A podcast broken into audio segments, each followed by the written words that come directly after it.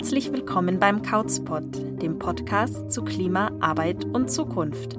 Hier dreht sich alles darum, was in unserer derzeitigen Lebens- und Arbeitsweise ökologisch, wirtschaftlich und sozial schiefläuft, welche solidarischen Alternativen es jetzt schon gibt und wie wir diese weiter aufbauen können. Ich bin Maxi und seit diesem Sommer Mitglied des Couch-Teams. Heute ist Mira bei mir zu Gast. Mira ist Mitgründerin des Stay Grounded Netzwerks, welches aus 170 Mitgliedsorganisationen weltweit besteht und sich für eine sozial gerechte Mobilitätswende einsetzt. Mit Mira spreche ich auf Englisch darüber, warum es beim Thema Flugverkehrreduktion komplexe Antworten auf soziale und ökologische Fragestellungen braucht und wie eine gerechte Umgestaltung hin zu einem klimafreundlicheren Transportwesen aussehen könnte. Viel Spaß beim Zuhören.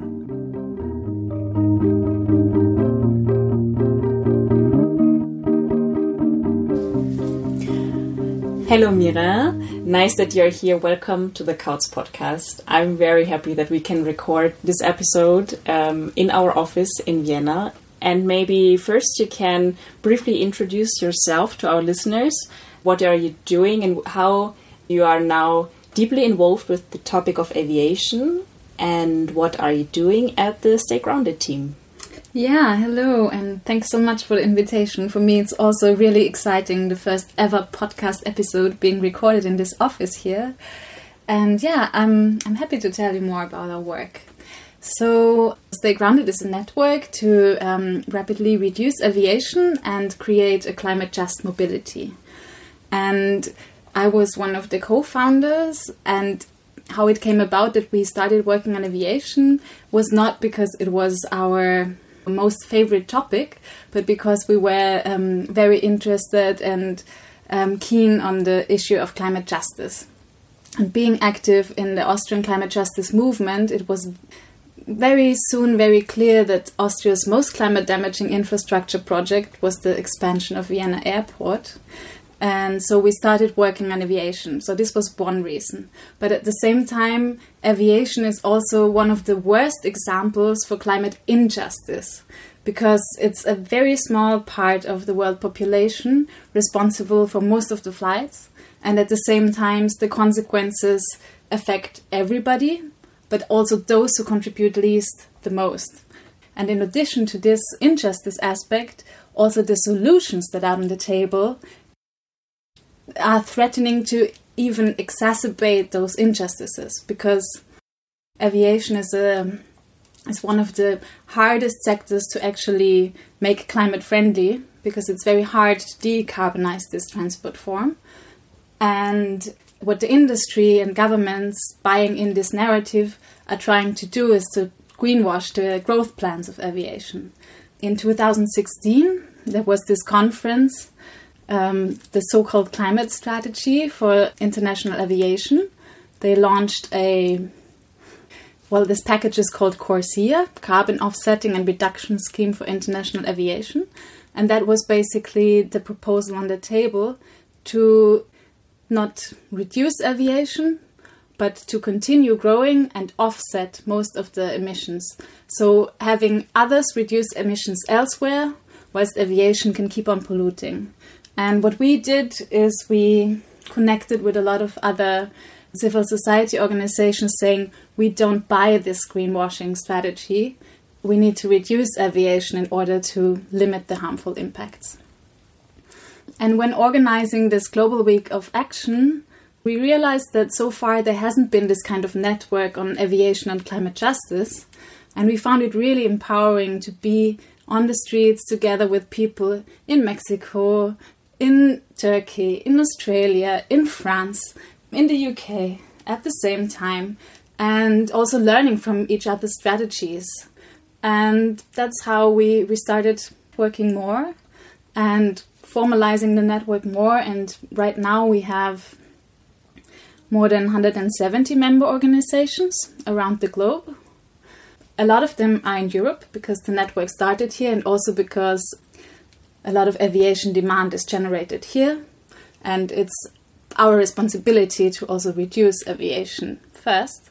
But we also have member organizations around the globe on all continents. from the beginning, we were working together with indigenous groups fighting for their land rights. We were working together with groups fostering alternatives, such as good train connections. We were working together with groups fighting harmful solutions such as biofuels and plantation projects being developed for these biofuels, and also groups who support communities who are endangered by offset projects, because a lot of them are actually located in the global south. And yeah, these kind of global injustices are being perpetuated. And that's also why this work on aviation was so important to us because we saw that this would be one of the main demands for new offset projects.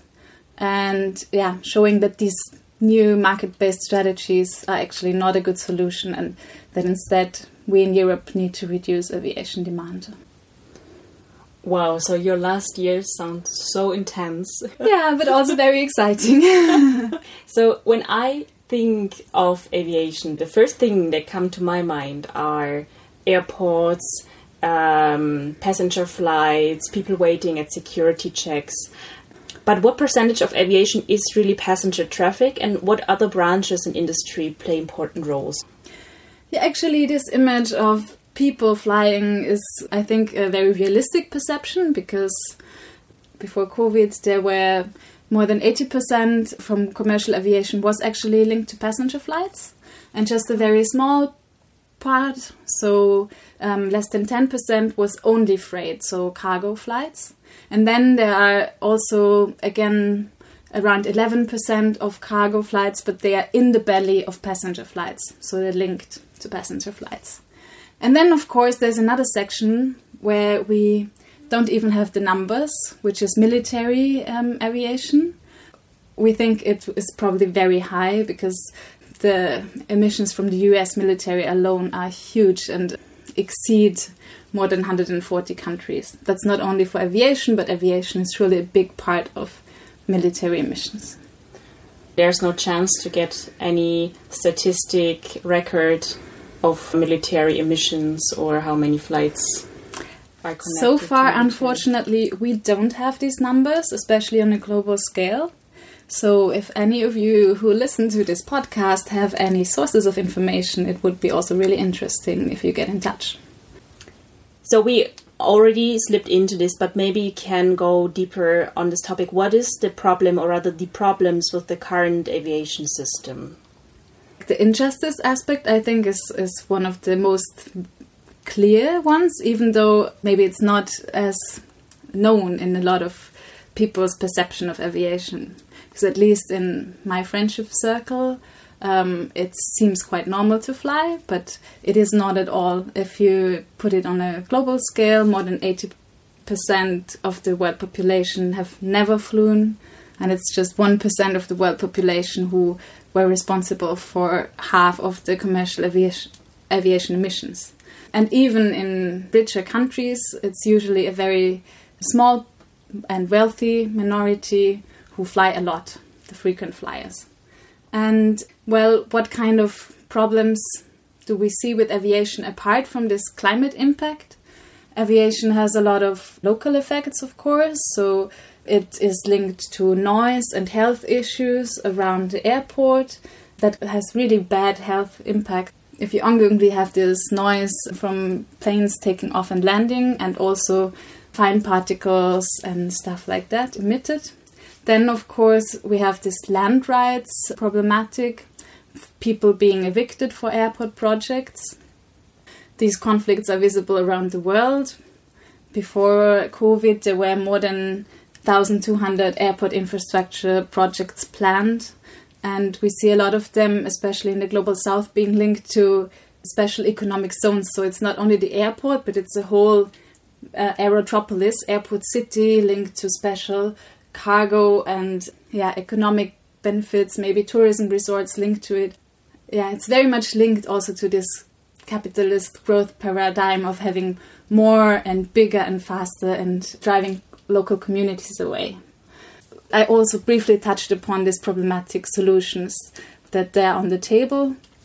What i haven't mentioned so far is like the technological um, solutions that are currently discussed or debated, none of them will actually enable green flying now. It is just prognosis for years to come, only in decades to come. And that's not fast enough. We need to have a solution now. That's why we need to reduce aviation right now in order to limit all these harmful impacts. Mm-hmm. Yeah, you already mentioned it, and I also found it on your website. I was very surprised by this number.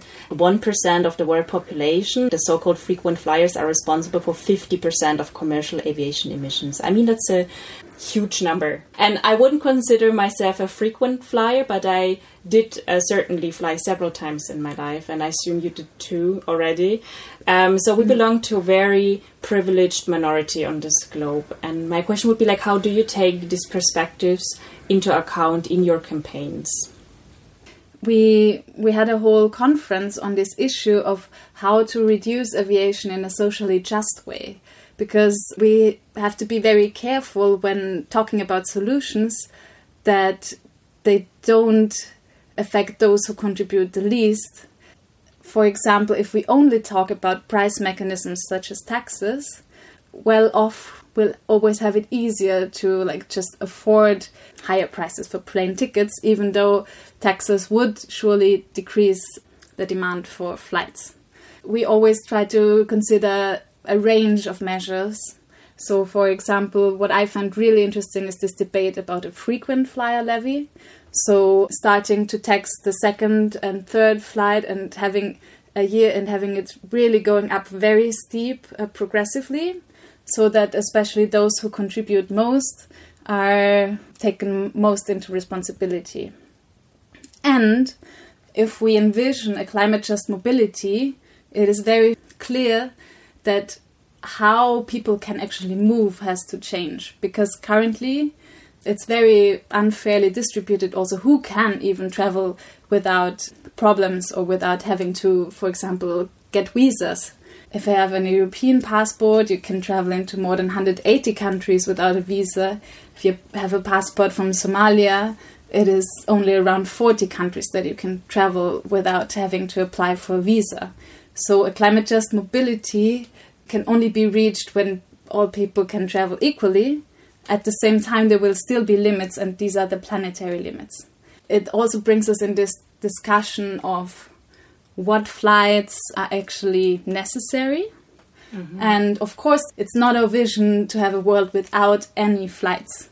I think that's not realistic, and it's also not what we wish for because there will always be needs for flights, example, for people fleeing or for rescue teams, for example but a shopping trip from another European country to Paris for a weekend is not a necessary flight.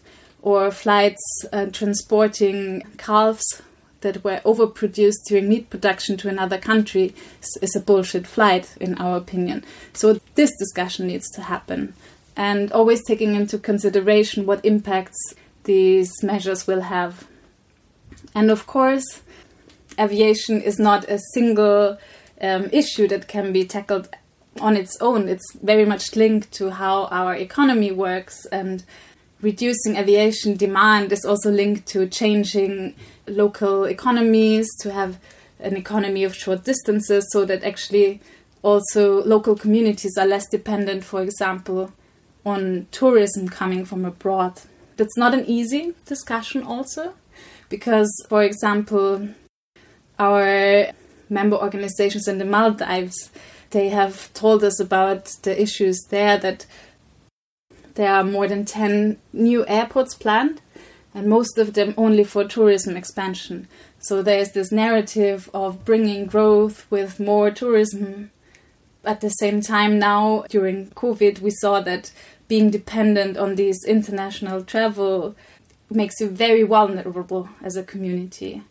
And so our member, the Save Maldives campaign, also promotes another form of local economy that is less dependent and that does not produce new airports and destroys local um, livelihoods and local ecosystems just for mass tourism coming from other continents.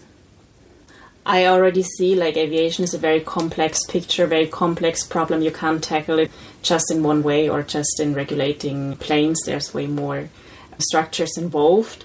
But maybe for now it's also good to know like how bad is flying for my carbon footprint? What does it to environment? And what about compensation offers? Is it possible to fly green or is it greenwashing? Okay, so I can tell you right away it's very bad for your carbon footprint. Actually, that was also one of the things that made me personally realize um, how big of an issue aviation is when I was kind of calculating my carbon footprint and seeing that the long distance flights I took really crashed the whole budget that would be in a planetary just budget.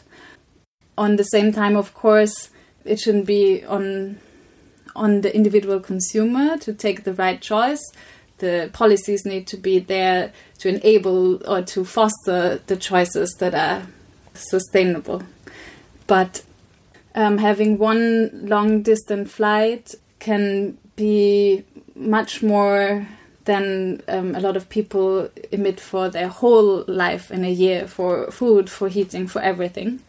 And there were also studies showing that just not flying can be one of the most climate effective things you can do on a personal level. But as I said, our approach is to also really change the structures so that people can more easily take those decisions. And now, this question on, well, could I not just offset instead, maybe? It's so appealing because it's such a simple solution. No, you just click a second box and pay a few, like a small percentage of the ticket price to offset your flight. The problem is, it just doesn't work. Um, studies have shown that it doesn't actually reduce emissions. Like most of the offset projects don't actually reduce emissions, so it doesn't effectively work. That's, I think, one big critique point.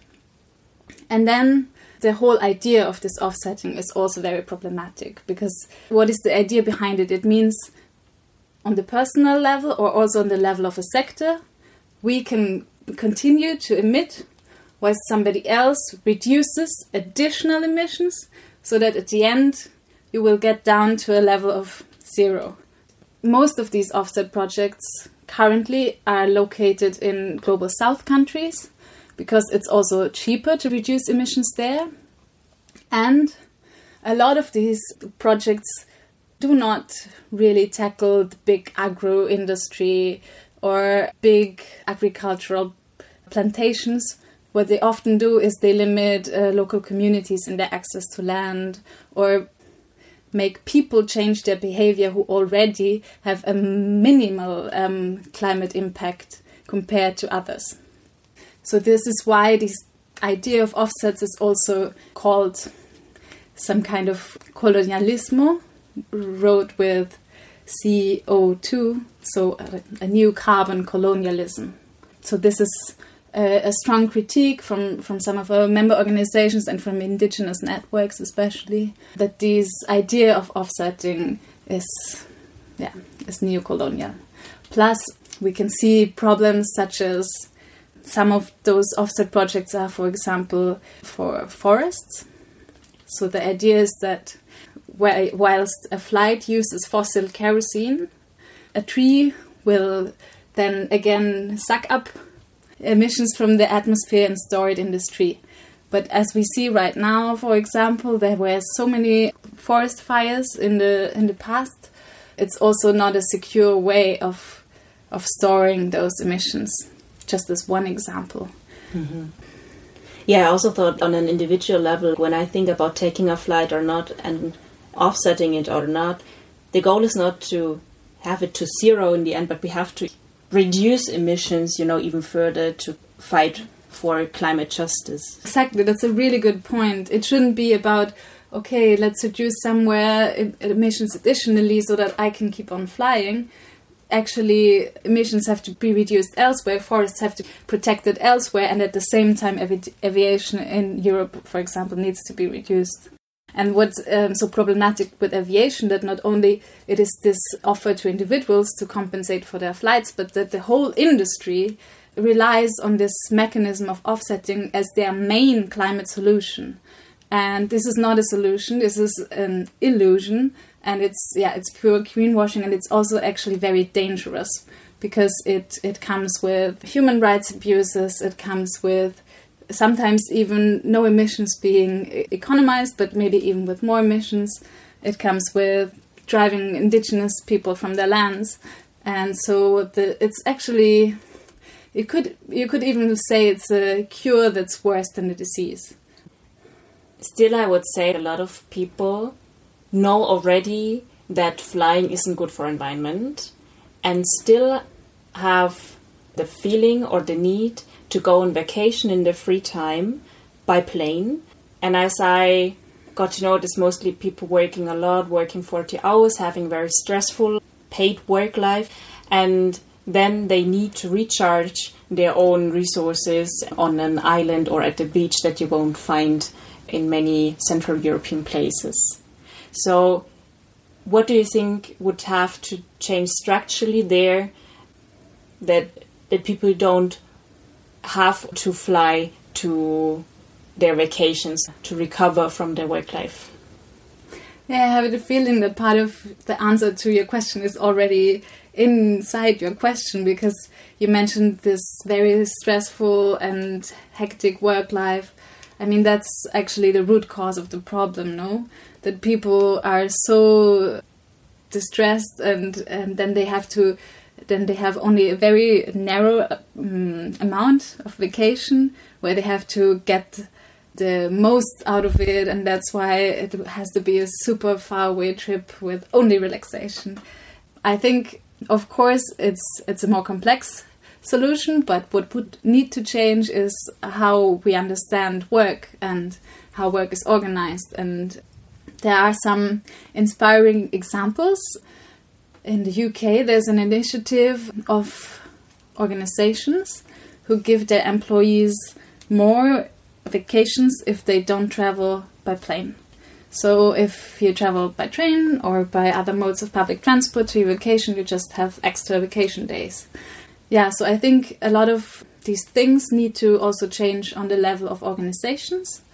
That's why we also um, made a guide on how to change your organization's travel policy maybe you could also link it in the podcast's uh, minutes. Definitely. This sounds like a very cool suggestion to promote, and yeah, we would definitely link this.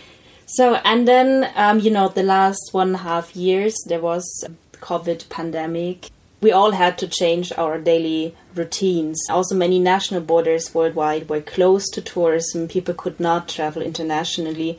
At the same time, online orders and package deliveries increased tremendously. So, do you know how lockdown regulations during COVID affected air traffic and also the related greenhouse gas emissions coming with that?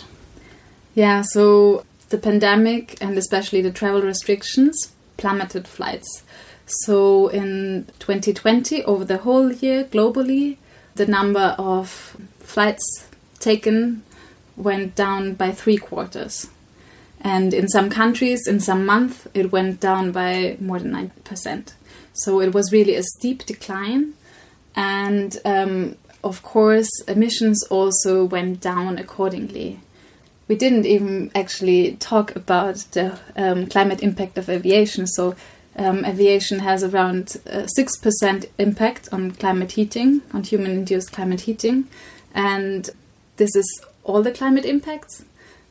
Part of it is CO2, and then there are other um, substances and processes that also heat the atmosphere.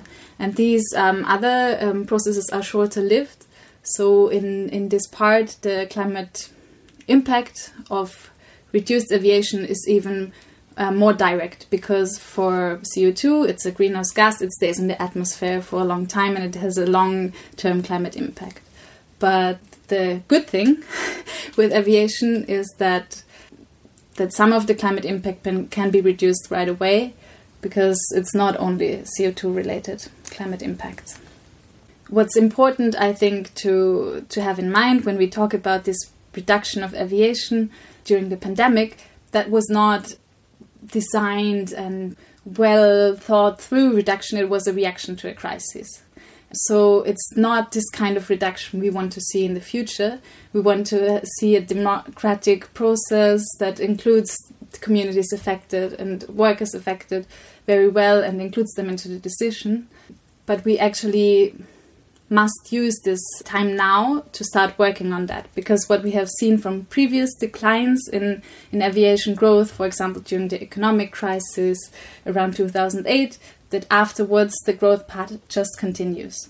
And what happened during the 2020 um, lockdowns and these effects was that a lot of public money, money went into bringing back aviation to business as usual billions of public money went into the private pockets of airlines in these times of crisis, whilst in good times the profits also just go into the private pockets. So everybody had to pay for for getting back aviation to to business as usual. At the same time, what we saw and what is very concerning is that it was not linked to, in most cases, not linked to ecological or social conditions our strategy is um, to say no more public money for getting aviation back to business as usual, but using all the money for just transition of aviation.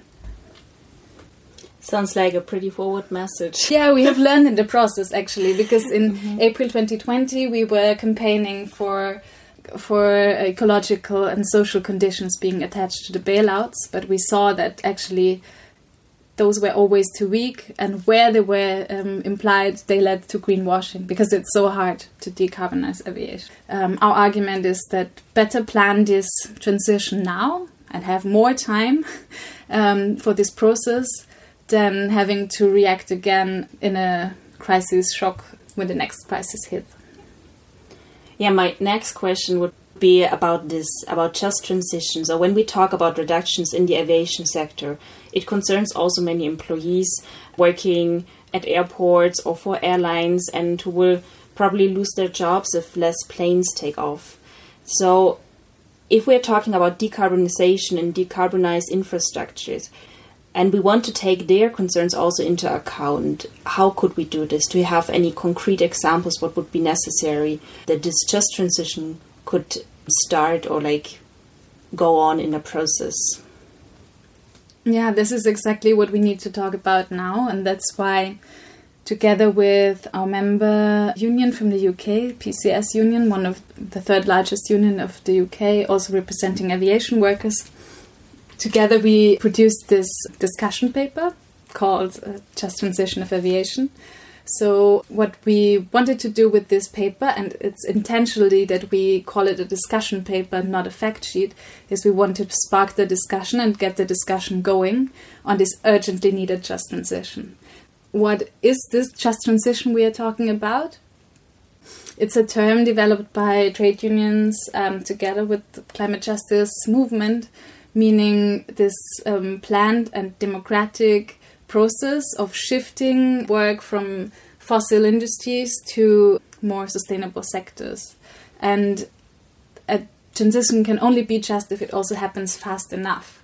Because if it takes a long time, then crisis after crisis will hit, and there will be no no more time to really debate about the solutions. So we have to start working on that right now and what we identified some principles together and it, was also part of a larger process involving other members that's what's so great about our network that we have perspectives from very different sectors so we had people activists from the Dominican Republic feeding in this perspective of communities who depend a lot on tourism.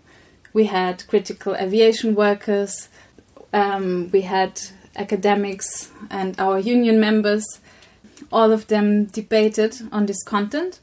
And even now, it's still open to discussion, and we're looking for feedback. And so, principles that I mentioned there is that the whole process needs to be democratic and needs to put the um, the needs and concerns of the workers and the affected communities in the center it needs guarantee um, social security for people. So that for example whilst there's a retraining process that people will still receive money and will have access to healthcare and everything.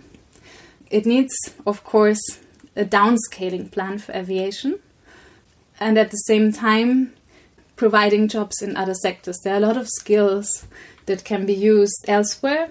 We have also seen that during the pandemic that for example an Airbus factory started producing ventilation and face masks and stuff like that. So, socially necessary goods, for example, in the production, um, can be produced with the skills of aviation production. But also, what we have already seen is that in the railway sector, a lot of skills for both from pilots and from flight attendants could be needed and there will be no, more need for more jobs in the railway sector when flights are transferred to the rail.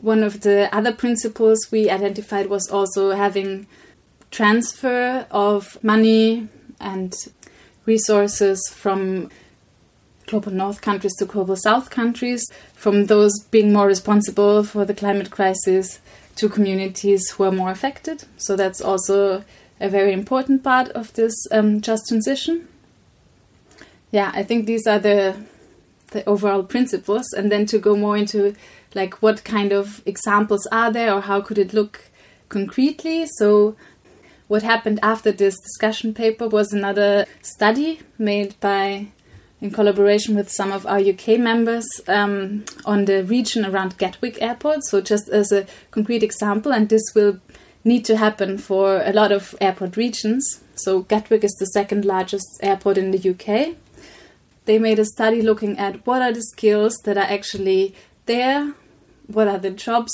that people currently have, and what are the jobs that are needed if the whole Gatwick area is transformed um, towards a greener and more sustainable economy. And what it actually showed is that a lot of the skills are transferable and that there will be so much work needed to actually change the whole area to be more sustainable that it would need even more jobs than those being lost with reducing aviation. And this is a very inspiring and very concrete um, example. There are other examples from other sectors, such as the coal sector, that um, has similar issues of transition.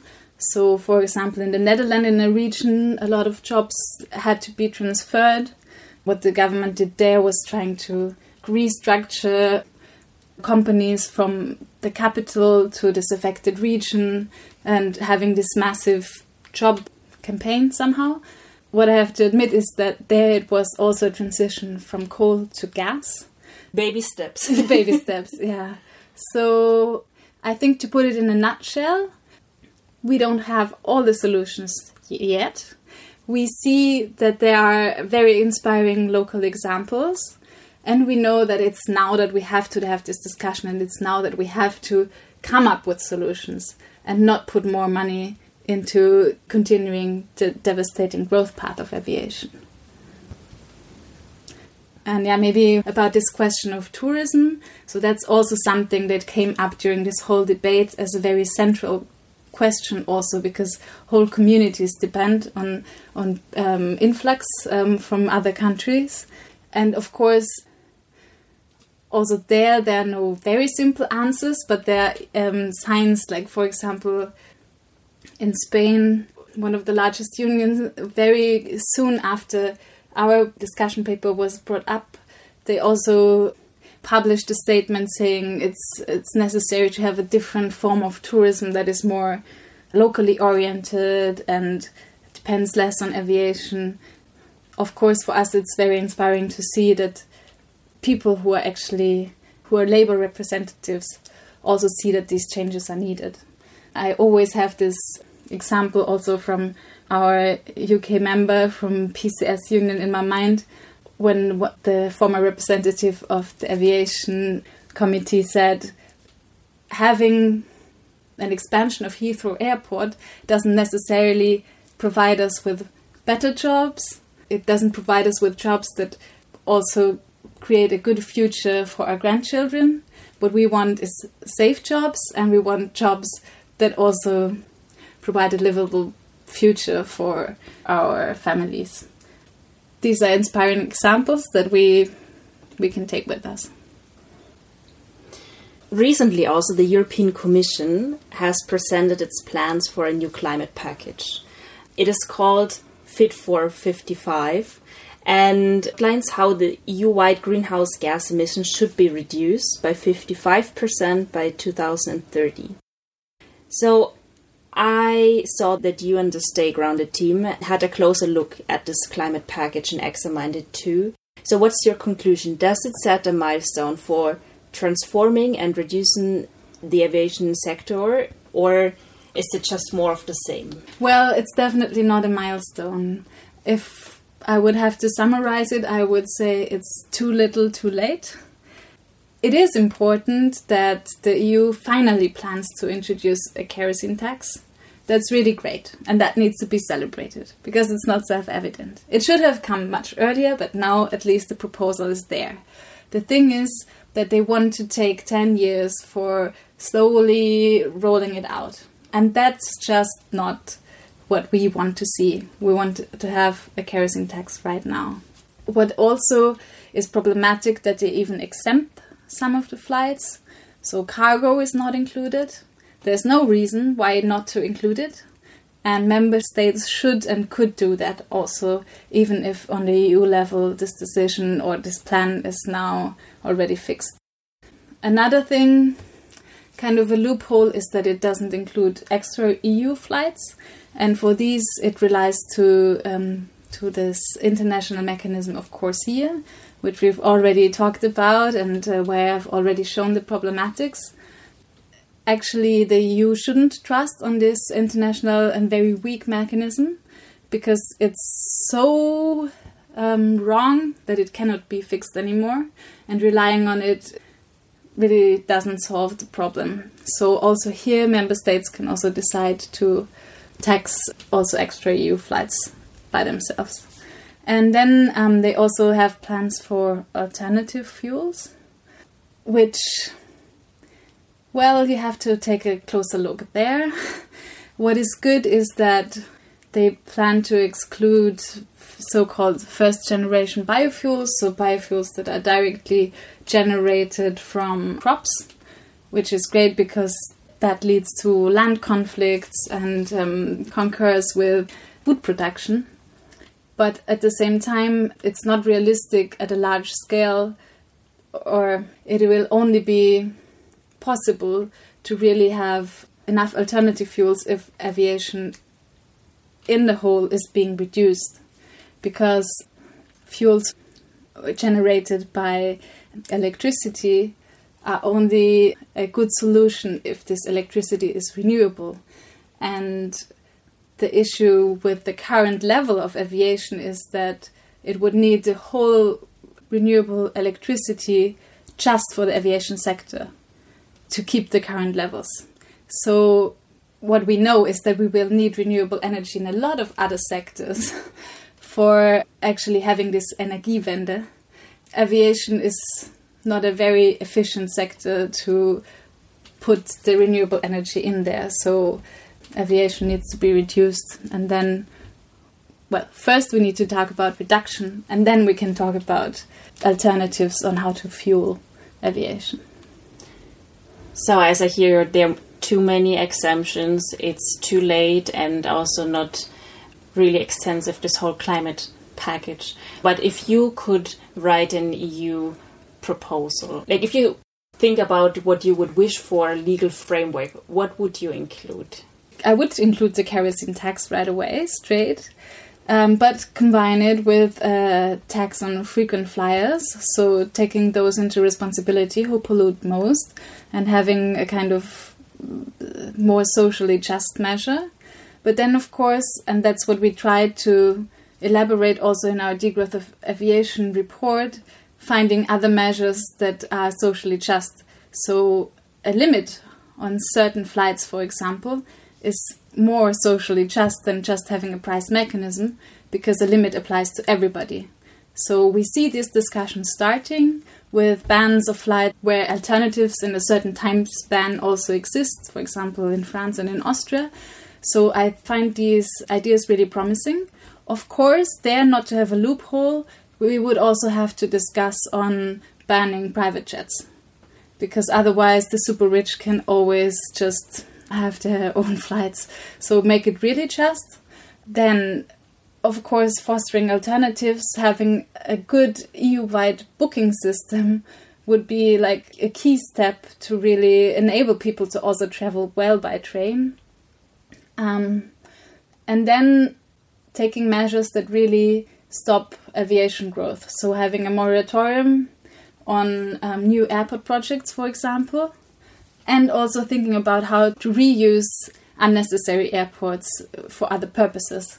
So this example of the old Berlin airport is one inspiring one where it's now a huge recreation area in the middle of the city where people go skating or whatever. And as I mentioned before, I think it would have to, of course, be connected with a just transition plan.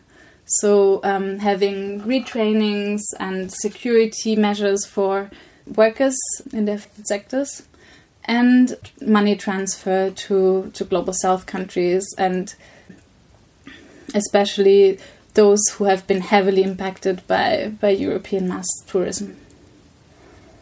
Okay, so we are already at the end of our very interesting episode. Is there some topic we did not raise? Do you still want to talk about an issue that is important for you and your work? Mm, yeah, I think we talked about a lot of um, issues briefly, but what we didn't mention, and probably it's also okay because it's a podcast that is oriented to um, people listening in from Europe, but just that the context and the local circumstances vary a lot around the globe. So now we talk a lot about rail travel as alternative to aviation. That, of course, um, is possible in in a lot of European countries and it's also, for example, uh, possible in India where there's a great rail infrastructure system. But in Latin America or uh, even in the US, for example, these infrastructures do not yet exist at that scale. Maybe there are good coach systems, for example, there. So it always, the solutions always need to be locally differentiated. And yeah, I hope yeah, I hope it was clear that um, I was talking a lot on the European context right now. Yes, I think that was clear. There's also never one measure that fits all, and I think you're doing very impressive work, doing it locally and being also internationally interconnected with your partners and the local fights there. Thank you for talking with me today, for sharing your perspectives, experiences, expertise, and yeah, I wish you all the best for your work.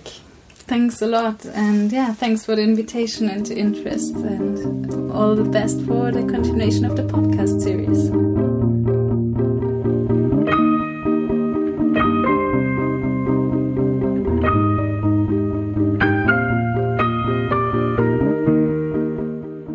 Das war der heutige KauzPod. Ich hoffe, ihr konntet etwas daraus mitnehmen. Wenn ja, hinterlasst uns doch eine positive Bewertung bei Apple Podcasts oder Spotify. Abonniert den Kauzpot und empfehlt ihn weiter. Der Kauzpot ist Teil des Projekts Kauz, der Werkstatt für Klima, Arbeit und Zukunft. Dieses Projekt ist ein Zusammenschluss von Organisationen aus Österreich, Deutschland, Italien und Kroatien und wird von der Europäischen Union gefördert. Wenn ihr mehr über Kauz wissen wollt oder zum Beispiel einen Workshop buchen wollt, geht auf unsere Website unter kauz-project.org oder besucht uns auf Facebook und Instagram. Ihr könnt Kauz auch finanziell unterstützen. Alle Infos dazu findet ihr auch auf unserer Website. Bis zur nächsten Folge. Macht's gut!